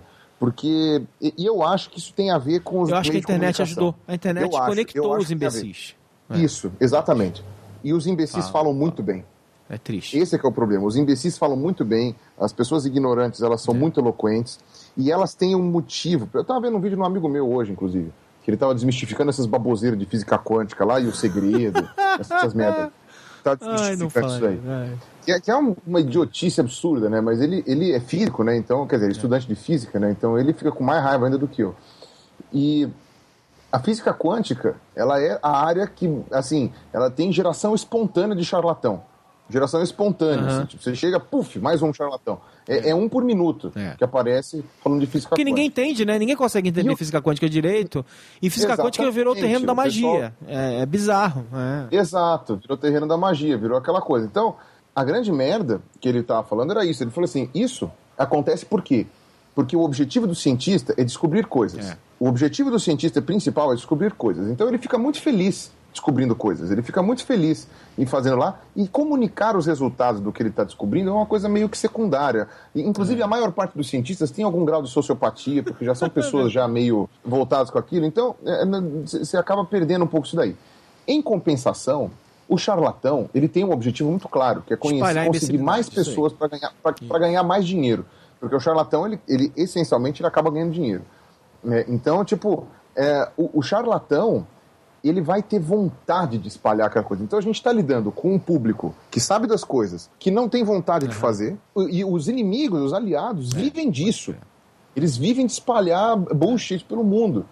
Então, quer dizer, é uma concorrência desigual. E se o cientista não acorda para isso, se o cientista não chega e fala, olha, eu vou fazer o contrário, entendeu? eu vou espalhar divulgação científica de qualidade, porque se eu depender do, do, do outro lado, eu vou mergulhar o mundo na, na, na nova Idade Média, uhum eu preciso, sabe, é, eu preciso fazer alguma coisa. Por exemplo, não é à toa que o guru da neo-direita, o guru da neo-direita é, é astrólogo. Pois é.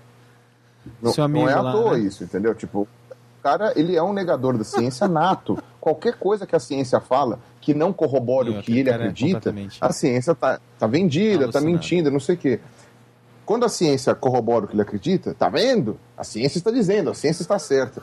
Sabe? É, é, quer dizer, é, é, é, é completamente bipolar. De, de, deixa para tentar finalizar aqui, que a gente já está um tempão, não quero tomar mais o seu tempo. É, eu queria entender, eu queria saber quais são as suas referências, cara. Que que você, que filme você gosta de assistir? O que que você gosta de ler que não seja livro científico? Como é que é a tua, qual, qual é o teu consumo de cultura? Cultura pop, vai. Putz, isso é uma coisa bem, bem interessante, cara, porque, puta, eu não sabia muito por onde começar. Então, no que diz respeito à cultura pop, então, por exemplo, eu, eu vejo muito pouco filme, porque eu geralmente estou fazendo outras coisas. Né? Ver filme você implica em ficar uma hora e meia parado olhando para uma coisa e eu geralmente não estou uma hora e meia parado olhando para nada. Né? Eu estou sempre uhum. zanzando, estou sempre me movimentando, fazendo outras coisas. Então, a, a minha a minha, a, a, o meu referencial são alguns filmes que eu gosto muito. Então, por exemplo, dos filmes clássicos, que são os que eu mais gosto de ver, que são aqueles que eu já assisti 15 vezes e sempre vou assistir, estão, estão nos top. No top, assim, é Senhor dos Anéis ah, e Matrix. Foda, são foda, sempre os tops.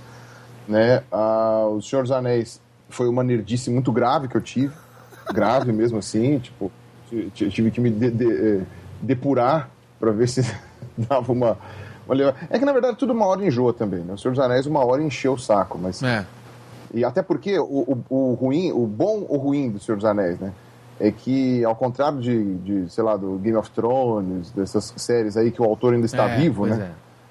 O Senhor dos Anéis ele ficava na dependência das pessoas traduzirem ou acharem escritos antigos do Tolkien, mas basicamente ele não É. produzia mais nada, né? Então morreu ali. Uma hora o Senhor dos Anéis, uma hora o, o mundo Tolkien, ele ele Se esgota. Ele acaba. Aham. Ele se esgota, exatamente. Né? O, então a minha nerdice com o Senhor dos Anéis, ela É. acabou uma hora. E ela volta de vez em quando, quando lança um filme, quando faz alguma coisa, mas essencialmente ela não é. Ela, ela é finita. Agora, no que diz respeito Matrix, a. é, Matrix foi um negócio de- também explodidor de cabeças, no final dos anos 90, né? Explodidor de cabeça, foi explodidor de cabeça. Final dos anos 90 e comecinho de 2000, porque eu, eu- a trilogia inteira ela É. se fecha num ciclo que é extremamente mind blow.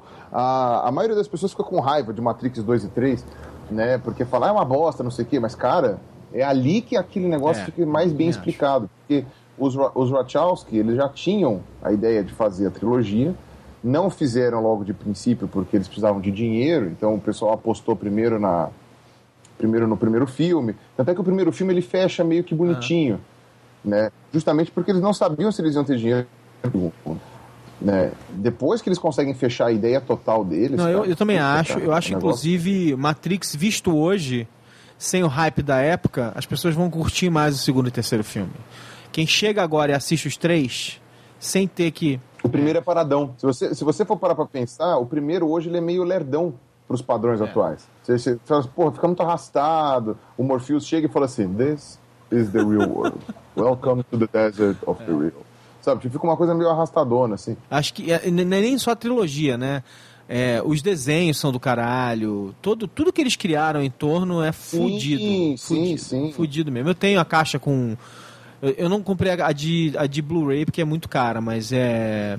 Dos DVDs que eu tinha, que eu me desfiz de tudo. Mas eu fiquei com um monte de DVD que eu não vou jogar fora nunca. Matrix é um que eu não vou jogar fora nunca. Sou, sou completamente viciado, acho foda até hoje. Inclusive, eles têm um. Eles têm um problema meio Orson Welles, né? Que a grande obra deles eles fizeram muito cedo. É, mas é o mesmo problema da. Foi o problema que o Metallica É, passou, né? Por exemplo, né? Eles, depois do Black Album, eles falaram, porra, nunca mais vou fazer nada tão bom assim. Então, aí só fizeram merda. Mas vamos lá, você gosta de boa, música, você gosta de rock pesado. É. Gosto. Gosto. Eu, eu, na verdade, eu, eu tecnicamente sou bem É. eclético. Até o pessoal do, do, do meio do metal fica com raiva de mim quando eu falo que tem músicas boas sendo produzidas Fora do metal. outros estilos é. musicais.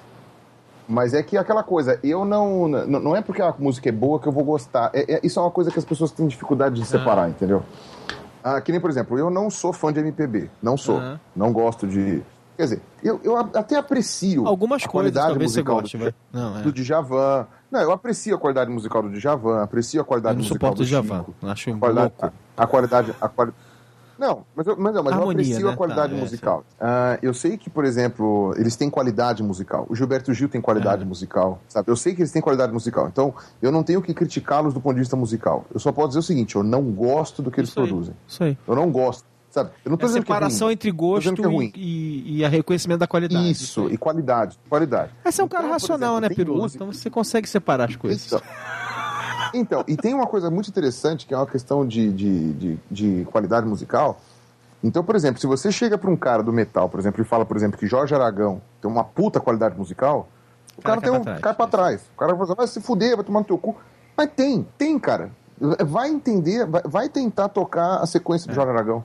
As, a, as, as, a, a maneira como ele compõe as músicas. Aí, eu gostaria de ter, ser músico profissional, de ter uma banda para calar a boca É. dessas pessoas, que eu pegaria a música do Jorge Aragão, É. a composição, tiraria a letra e tocaria em É. metal.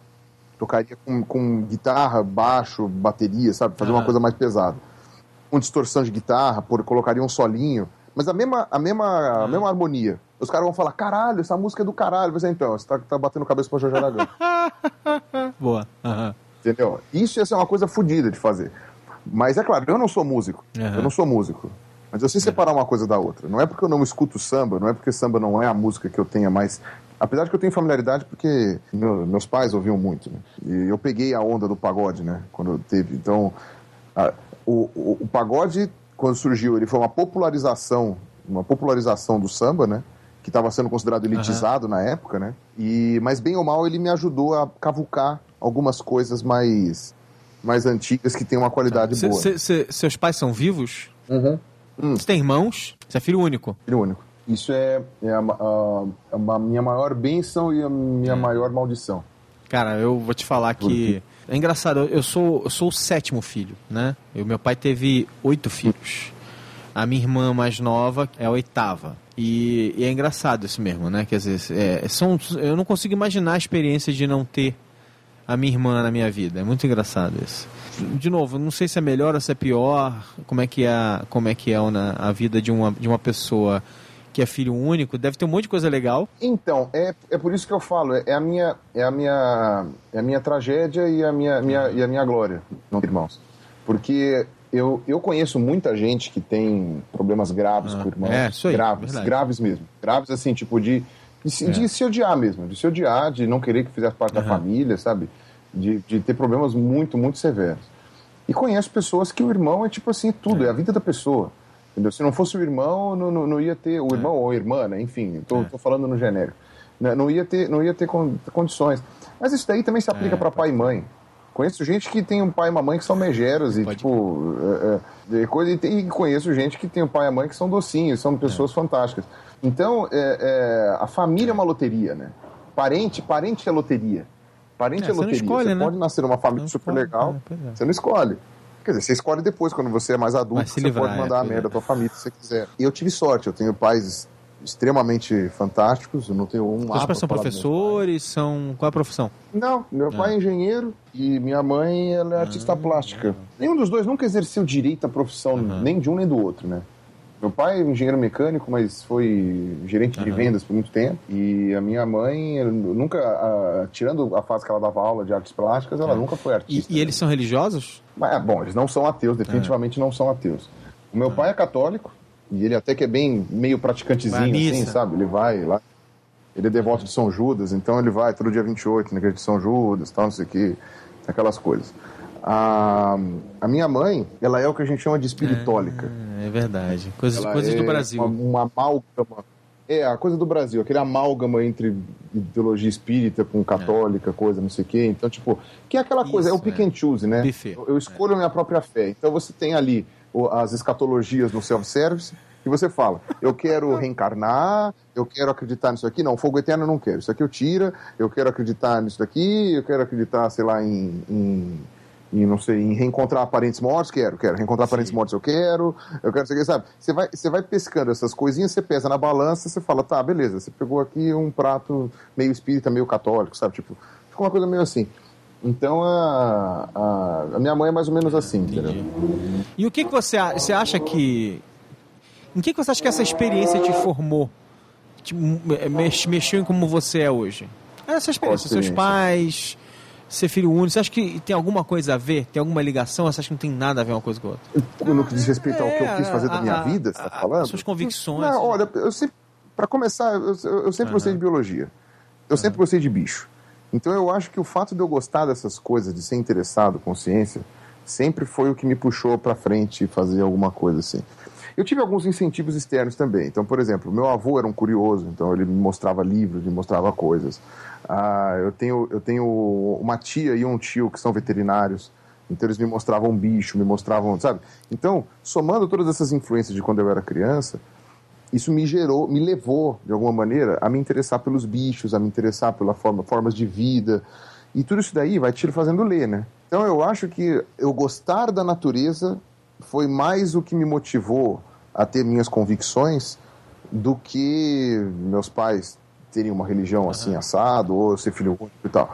Ser filho único faz diferença para muita coisa, muita, muita coisa. E eu, e eu só consegui perceber a diferença de ser filho único depois de, sei lá, muitos, depois de velho mesmo. Sei lá, com 27 anos é que eu fui me tocar da, das, das vantagens e prejuízos que eu tinha por ser filho único. E definitivamente o filho único ele é mimado, ponto. Você não tem É, sabe, a menos que você seja filho único abandonado no meio da rua. Se você não, se você é um filho único que tem pai ou mãe vivos, ou os dois vivos, ou presentes, tipo, é, é impossível você não ser mimado, cara. Só se forem, forem agressores, sabe? Só se forem agressores, que te enchem de porrada todo dia, mas... Então, a, a, as pessoas que eu conheço que são filhas únicas, elas têm algumas idiosincrasias que são assim... Você consegue pescar, você fala na hora, puta, fulano é filho único. E você percebe. Às vezes, eu vejo esse, essas atitudes de filho único em caçula temporão. Uh -huh, sabe? Então, por exemplo, a pessoa tem vários filhos e tem um caçula que é temporão, ou seja, ele nasceu muito depois dos outros. Na prática, tecnicamente, aquele cara é um filho único. É, e, e vice-versa também. Então, por exemplo, mas é que aí o, o, cara ele perde a questão do filho único, por exemplo. Aí é o, o mais velho temporão. Então, por exemplo, eles tiveram um filho quando você tinha acabado de casar, foram ter os outros filhos 10 anos depois. Então tem 10 anos de diferença do primeiro filho para o segundo. Aí esse primeiro filho foi filho único por 10 anos, né? então ele tem alguma coisa. Mas tirando isso, faz diferença ser filho único, mas para uma série de coisas, não essencialmente para as minhas convicções. Você gosta, você, assim, você gosta de ensinar? Você, é, é, é, parte da sua, do seu drive, assim? Você gosta de ensinar as coisas para os outros? É, é interessante você falar isso, é parte do drive mesmo. Sabe que é uma coisa legal que acontecia? Quando eu estava na escola, uh, eu era basicamente o único aluno que gostava de estudar da minha escola. Eu estudava numa escola muito pequenininha, que até já faliu. Ela tinha bons professores, era uma escola de bairro, mas ela não era muito... não tinha muitos fundos, né? E aí, depois que mudaram algumas coisas no MEC lá, na época do Paulo Renato Souza lá, que era o uhum. ministro do Fernando Henrique, as escolas particulares do Brasil, de São Paulo, tiveram muita dificuldade uhum. de se manter é, em pé. Então começou a falir uma série de escolas. Então a minha escola era uma escola muito pequenininha que foi nessa leva. Uhum. E como eu era o único que gostava de estudar na minha sala, pelo menos, uh, quando eu ia ter prova, principalmente das matérias mais assim, biologia, história, as matérias que eu sempre gostei mais, uh, eles se juntavam ao meu redor e eu explicava para eles a matéria. E eles, e eles falavam assim, o pessoal da minha sala falava assim, eu, eu, prefiro quando você explica, porque quando a professora explica eu não entendo é, porra nenhuma. Né? Então eu acho que eu, sei lá, nasci assim. Quando eu era criança, criança mesmo, criança, eu ia contar alguma coisa para uma tia, para o meu pai, para minha mãe, eles falavam: você não está dando aula. você não precisa dar uma aula para mim, você só conta como é que foi teu dia, entendeu? Parece que eu estou sempre explicando uhum. coisas. Então, é, é, inclusive, isso é uma coisa complicada, porque viver comigo é muito chato. Eu sou insuportável pessoalmente, cara. Porque eu estou o tempo inteiro explicando uhum. coisas. Então, se você não está acostumado com esse meu jeito de ser, uma coisa assim, você vai falar, puta, esse cara é muito uhum. pedante, velho. Mas é, é, é, automático, eu faço isso sem querer, entendeu? Eu não faço isso porque eu sou chato, porque eu sou arrogante. É o meu jeito de falar. Talvez isso explique porque as pessoas assistem meu canal, não sei. não sei. Mas assim, mas é muito engraçado porque a gente vive num mundo hoje em dia que você vê uma pessoa legal, ela faz um trabalho bacana e é muito louco porque é um trabalho, tipo assim, basicamente a pessoa faz porque ela quer, né? Você consegue ganhar dinheiro com isso porque tem um modelo ali que tá ali de pé que, que cria essa que criou esse fluxo de dinheiro para você. Que não foi feito para mim, mas isso, que me serve. É. Mas assim, você tá maneira. aqui, você tá fazendo um negócio que claramente você faz porque você gosta, porque você se sente motivado, e é uma motivação que não é especificamente eu quero ser famoso, eu quero ganhar dinheiro pra caralho. Não tem nada contra isso especificamente, que, eh, da pessoa querer ganhar dinheiro e querer se sustentar para poder fazer mais. Não tem problema de nenhum jeito com nenhum. Pelo contrário, é. eu, eu, gosto de dinheiro. O pessoal fala assim, ah, não sei o que, comunista de merda. Não, eu adoro dinheiro, cara. Não, se quiser me dar dinheiro, eu vou pegar uma boa. Mas, tem, mas o que eu acho... Não sou alérgico à grana, não. A grana que parece ser alérgica a mim, mas aí eu... Mas o que eu acho interessante é que a diferença de pessoas com esse drive criativo é que você dá para elas um milhão de dólares e elas vão usar esse dinheiro, pelo menos uma grande parte dele, para continuar criando. Isso é uma das coisas interessantes de pessoas assim. Não é que você pega o dinheiro. Você até pode pegar o dinheiro, passar um ano viajando e, e ganhando conhecimento e tal, assim, mas no fim das contas, a, a, vontade da pessoa é falar assim: não, mas eu vou, agora vou pegar, vou contratar, uma, vou, vou montar um fundinho aqui, vou contratar uma galera e agora, velho, agora o canal do Pirula vai pra Marte, porra! Sabe? É, é, é, um pouco. Isso, isso, é, um, isso é um drive muito interessante das pessoas criativas, né? Quer dizer, elas criam porque porque Engraçado, assim. eu já pensei, eu já pensei o que eu ia fazer se eu tivesse um milhão de dólares já, mais ou menos. É curioso isso daí, né? Mas eu acho que esse dinheiro dá, né? Também tem que parar pra pensar, porque eu nunca fui olhar é. preço das coisas, né? Porque como eu não vou comprar mesmo. O lugar com a, a, a maior jaziga, jazigo fossilífero é. do Brasil, né? A formação de onde mais saem fósseis no Brasil é na Chapada é. do Araripe, lá no Ceará e um pedacinho de Pernambuco, rola muito tráfico de fósseis lá, né? que é proibido, né? Então a maior parte dos materiais bons do Brasil saem do Brasil.